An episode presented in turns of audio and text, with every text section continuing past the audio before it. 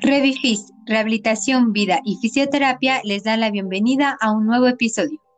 El coronavirus se ha vuelto en el enemigo común de todos. Diríamos que han ganado la batalla aquellos que no se han contaminado, pero esto no es del todo cierto, pues las personas que se contaminaron también se encuentran en batalla y luchan con los síntomas y las secuelas del COVID-19. Como seguramente ya imaginan, Hoy hablaremos de cómo la fisioterapia puede auxiliar en esa batalla a las personas y salir victoriosos en su lucha contra el COVID. Tania Contreras García, licenciada en fisioterapia y maestra en fisioterapia deportiva, nos acompaña hoy. Ella en la actualidad labora en un hospital perteneciente al estado de Oaxaca. Invité para conversar del papel de la fisioterapia en el contexto COVID-19. Bienvenida, Tania. Muchas gracias por la invitación, amiga.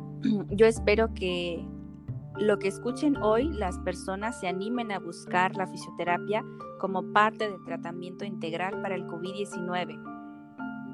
Y para no darle tanto rodeo al tema, Tania, ¿por qué es importante que las personas que hayan sido afectadas por el COVID-19 busquen a un fisioterapeuta? Bien, la fisioterapia juega un papel importante en la recuperación del paciente con COVID-19 porque interviene desde que el paciente se encuentra hospitalizado hasta cuando es dado de alta y está en confinamiento domiciliario. Cabe mencionar que un fisioterapeuta es uno de los elementos que forma parte del equipo multidisciplinario, así como lo son el neumólogo, el psicólogo, un nutriólogo, entre muchos otros especialistas. Em, la fisioterapia eh, es importante porque va a intervenir en las muchas secuelas que deja esta enfermedad, como lo es la disminución de la capacidad respiratoria, la debilidad y la atrofia muscular, la disminución en la capacidad para realizar actividades de la vida diaria. Entonces nosotros vamos a intervenir para tratar de recuperar poco a poco estas capacidades. Ok, entonces un fisioterapeuta buscará prevenir los daños y luego recuperar las funciones perdidas para que el paciente regrese a su normalidad lo más pronto posible. Ahora, principalmente un fisioterapeuta se centra en el sistema muscular, lo que incluye los músculos que ocupamos para respirar.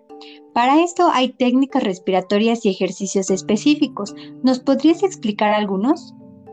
Sí.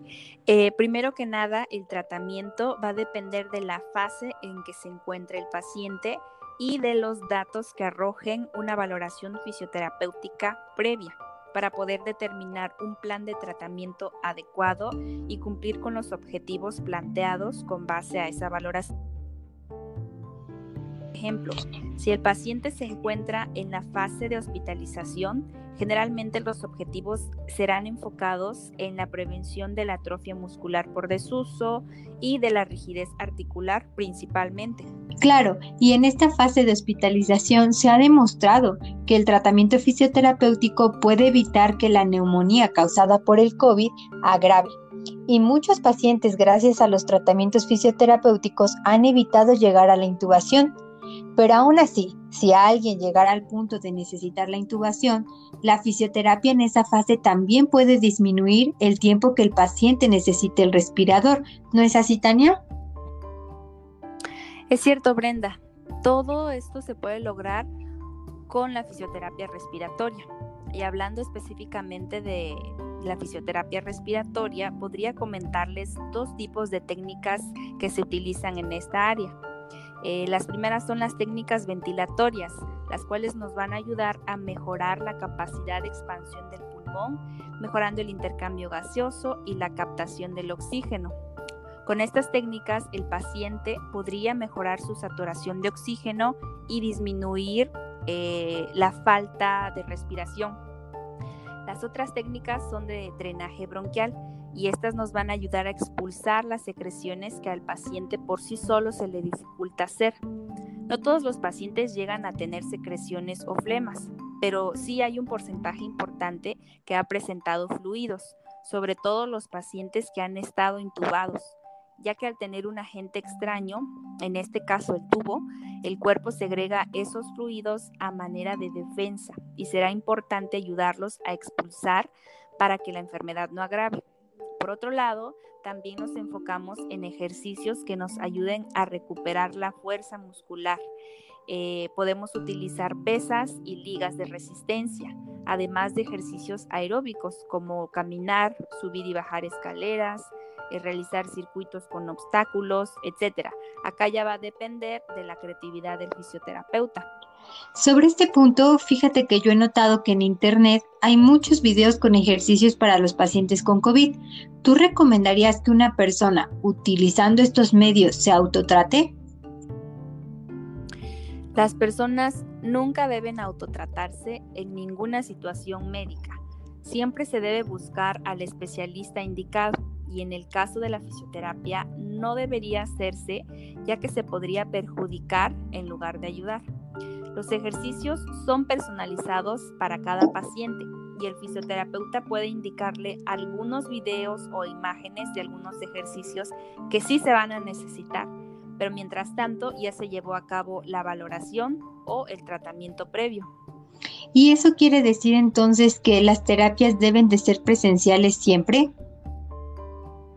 De preferencia sí, pero en el contexto COVID las terapias serán muy cuidadosas, en el sentido de que el terapeuta debe enfocarse, eh, perdón, debe colocarse el equipo de protección personal correcto, tanto para la valoración como para llevar a cabo las terapias eh, de fisioterapia respiratoria o para enseñarle los ejercicios que debe realizar en casa. Una vez que se haya avanzado en el tratamiento, se podrá realizar un seguimiento con los aparatos electrónicos o vía internet para no perder el avance que ya se haya tenido. Claro, y es que el COVID-19 ha traído un avance grande en la fisioterapia y ha dado la introducción a lo que se conoce como telerehabilitación, un concepto que científicamente ya es aprobado y consiste en dar asesoría y monitorización de rehabilitación por videollamada. Sin embargo, como tú bien dices, en algún momento se necesitará el contacto presencial. El concepto de telerehabilitación evita que el paciente se autotrate, pues como ya dijiste, el autotratamiento es totalmente negativo para las personas. Y pues eso va a evitar que ellos tomen cualquier video ya que la, por medio de la videollamada pues siempre pueden estar en contacto directo con el fisioterapeuta. Así le van a dar seguridad y calidad a su tratamiento. Así que los invitamos a todos a contactar a un fisioterapeuta que pueda ofrecerles todos estos servicios. Tania, tenerte en este episodio fue un gusto. Muchas gracias por el apoyo a pesar de tu agenda apretada en el hospital. Al contrario, fue un gusto para mí el poder cooperar con este tema. Y si alguien en Oaxaca quisiera contactarme, eh, puede hacerlo mediante mi correo que es taniacontrerasgar.gmail.com. Recuerden que en Revifis también atendemos pacientes con COVID-19. Estamos ubicados en Privada Pinos 2712, Colonia Santa Cruz, Buenavista. O bien pueden buscarnos en todas las redes sociales y los esperamos en el siguiente episodio.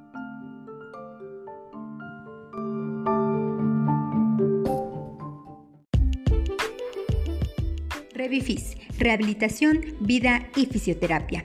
Este es un proyecto que desea transmitir el impacto que inevitablemente tendrá la fisioterapia en tu vida, y es que con sus 208 huesos y sus más de 434 músculos, el cuerpo nos regala protección, movimiento, equilibrio y estabilidad. Gracias a estos cuatro regalos, nosotros podemos caminar, correr, nadar, bailar y muchas otras cosas más. Pero si quieres realizar todas estas actividades durante la mayor de tu vida, sin dolor, sin fatiga y sin miedo, necesitarás un fisioterapeuta cerca de ti. Por eso invitaré a diferentes colegas. Queremos que nos conozcas y que sepas todo lo que la fisioterapia puede hacer por ti en tu día a día.